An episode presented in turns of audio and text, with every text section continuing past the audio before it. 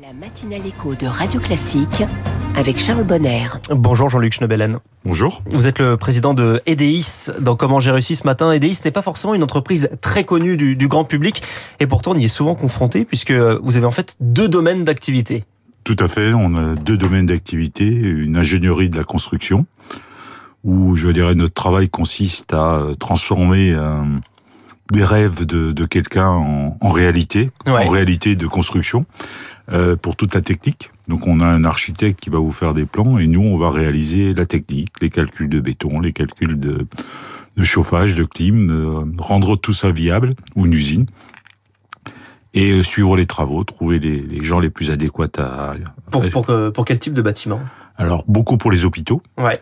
Euh, on, je pense qu'on est un des leaders au niveau hospitalier. Beaucoup aussi d'industrie, notamment dans l'agroalimentaire, et puis maintenant un peu plus dans l'énergie. Et notre deuxième pan d'activité est de la gestion de délégation de services publics. Ouais. Ça veut dire que, en fait, on remplace l'État ou une collectivité pour gérer un lieu oui, on va y venir hein, sur les aéroports et les ports, mais sur la construction sur les hôpitaux, puisque vous êtes l'un des leaders effectivement sur la construction des hôpitaux. Comment est née cette spécialité? Alors, je pense qu'au niveau hospitalier, c'est ce qu'il y a de plus technique. Ça veut dire qu'en termes de, de, toutes les techniques, euh, il va falloir que pendant, euh, c'est un peu comme une usine, euh, ce qui est le plus important dans un hôpital ou dans une usine, c'est les fluides. Ça veut dire que c'est tout ce qui va amener l'électricité, mais aussi Ouais. les gaz, tout ce qui va permettre que quoi qu'il arrive, pendant 24 heures sur 24, le process, donc le, le fonctionnement, le cœur euh, des systèmes vivent. Et n'y ait pas le moindre doute qui est, ou le moindre, la moindre erreur qui ferait que quelque part, on, au milieu d'une opération, on n'ait plus d'électricité, on n'ait plus de gaz, on n'ait plus de, euh, etc., etc. De, donc, c'est une vraie spécialité, c'est une vraie technique. Euh, bien sûr, on parle de salles blanches. Les salles blanches, c'est euh, un taux, euh, je dirais, d'impureté dans l'air qui est complètement minime. Donc, on est en train de c'est de la vraie technique et de la pure technique. Donc, ce qui est, nous passionne, c'est la technique, mais la technique pointue et où il faut être astucieux. D'une certaine manière, vous imaginez les hôpitaux de demain euh, sont-ils si différents de ceux qu'on connaît aujourd'hui? Je pense notamment au virage ambulatoire, le fait qu'il y ait un petit peu moins de lits d'hospitalisation, euh, et qu'il y ait un peu plus d'urgence. C'est c'est un- une vraie c'est une vraie question et c'est un, un- un vrai sujet. Euh, Aujourd'hui, les contraintes qu'on a mis en œuvre au niveau de l'État français euh, sont très importants. Donc en fait, euh, aujourd'hui, pour construire un hôpital, il faut construire entre 18 et 20 ans, entre le moment où ça se décide et le moment où c'est Mhm. réalisé. Donc en fait, il y a une, on, on est en- dans une dissociation euh, de, de la Bien sûr, temporelle qui fait que les hôpitaux euh, progressent très vite en technique, Ils progressent pas- trop vite. pour trop vite par rapport au bâtiment et par rapport à l'infrastructure. Je prends un exemple. Aujourd'hui, on construit des hôpitaux qui vont sortir dans 10 ans, dans 15 ans. Euh, on fait 48%, 50% d'actes en ambulatoire dans les hôpitaux. Au Canada, on en fait 80. Alors, bien sûr, c'est une autre approche.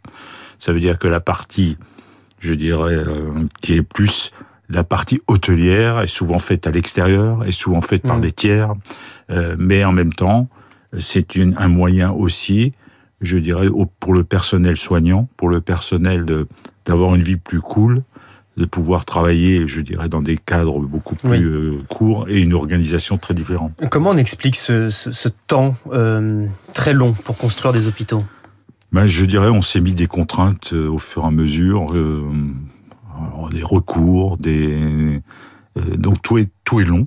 On a vu que sur quelques opérations comme Notre-Dame ou pour les Jeux Olympiques, on a su faire abstraction d'un certain nombre de règles. Ouais. Et Donc je on sait pense- faire. On sait faire. Euh, et je pense que c'est une des voies qui permettrait d'aller très vite. Euh, c'est de, de, de modifier ces règles, de faire un sorte de de plan Marshall ou de ce qu'on parce qu'en fait on est en retard sur les infrastructures. Il y a aussi, euh, je dirais bientôt, une impossibilité de créer de nouvelles zones zones d'activité. Ouais. Euh, donc je pense qu'il y a l'artificialisation des Ouais, sols. ouais. il, y a, il y a une urgence de construire et de, de rattraper le retard. Quand- Ça veut dire que, par exemple, quand un homme politique, un de nos ministres s'engage sur des prisons, Oui. aujourd'hui, il a peu de chance, même s'il les lance immédiatement, de voir se réaliser les choses pendant euh, sa mandature. Oui, à moins de rester 15 ans ministre de la Au- au Justice. moins, ouais, fait. Euh, Quand vous entendez le gouvernement actuel, un autre euh, ministre, non pas Éric Dupont-Moretti, mais, mais Bruno Le Maire, parler de, de simplification, pour vous, c'est vous, vous avez l'impression que derrière les intentions, il va y avoir des, des actes concrets? Bah, je dirais, euh, tout le monde serait, tout le monde en tirerait un gros bénéfice. Ça permettrait de relancer l'économie, ça pourra, ça, et je dirais, ça permettrait de combler euh, un retard qui est évident et peut-être de tenir des promesses qui n'ont pas été tenues euh, depuis euh, 40 ans ou 50 ans. il y, a, il y a un risque parfois d'abus Oui, si on supprime des textes. oui, ça risque à fait, prendre Vous avez raison. Ça risque à prendre. Ben, je, je sais pas, il faut faire le bénéfice entre Le euh, coût-bénéfice-risque, comme voilà. on dit, de- dans, dans la santé. Vous avez raison. Euh, dans l'absolu, oui. Il y aura certainement, euh, mais euh, Oui. je dirais sur la durée. il y a des risques voilà. pour beaucoup de choses euh, Voilà. aussi. On va parler de l'autre partie de ce que fait EDIS. Donc, c'est euh, les délégations de, de services publics euh, dans les transports, 16 euh, aéroports régionaux. Il y a également des ports. Expliquez-nous concrètement une délégation de services publics. C'est donc euh, l'État qui vous confie les Alors, clés. L'État, une collectivité, Ouais. euh, une ville Ouais. qui nous confie un lieu pour le gérer, pour le faire, euh, pour le magnifier ou pour, euh, je dirais, le développer. Alors, euh, on a trois domaines de, je dirais, qui- nous ont été confiés, Ouais. les aéroports, mais qui sont des aéroports régionaux. Mhm. peu de vols, pas beaucoup d'avions. Euh, mais je dirais, notre logique, c'est de dire qu'aujourd'hui, vous avez des avions euh, qui polluent, effectivement, Mhm. pas l'aéroport, je rappelle quand même, parce que de temps en temps, on Ouais. nous dit euh, les aéroports polluent. Non, ils ne polluent pas. Euh, on est parti sur une théorie qu'à moins de deux heures et demie de Paris, euh, je dirais, on n'a pas, si on a un train, on n'a pas besoin d'avion, Ouais. ce, qui, ce qui peut être logique, et je pense que. Mais on oublie qu'il y a beaucoup de gens qui voyagent entre la province et la province. Bien Et- sûr. et Ou qui dis- partent de la province pour aller à l'étranger, qui sont obligés de passer par fait. Paris. Donc, si vous voulez, si vous allez euh, faire, euh, vous habitez Nîmes et vous allez à Montpellier, euh, vous allez à Montpellier, ça va, mais vous allez Ouais, à Toulouse. on prend en voiture là. oui. Vous allez à Toulouse, euh, bah, vous partez deux jours en train. Si vous partez. euh, Bien sûr, oui. Aujourd'hui, vous êtes en Brest, vous voulez aller à Bordeaux, je sais pas. Oui, euh, Donc en fait, nous on, on dit, c'est un peu pareil que, au niveau de la construction. On dit, il faut pas, faut avoir confiance en l'homme et confiance en l'intelligence de l'homme. Ça veut dire que demain matin, on va avoir des avions décarbonisés. On l'a fait la preuve. On a fait Mm. le tour de France avec des avions électriques. Euh, et qui vont permettre de faire du, du- des, des transports transverses qui vont être beaucoup plus euh, rapides, performants et qui coûteront pas cher. Donc il faut que toutes les infrastructures, on n'en construit plus, ben on les maintienne, on les fasse vivre et on en crée des lieux de vie.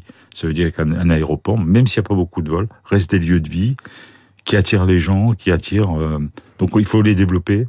Et donc notre idée, c'est chaque fois qu'il y a des sites qu'on nous confie, des infrastructures, des euh, lieux culturels, Mm. tout, c'est des, euh, des magnifier et de trouver des solutions pour attirer du monde.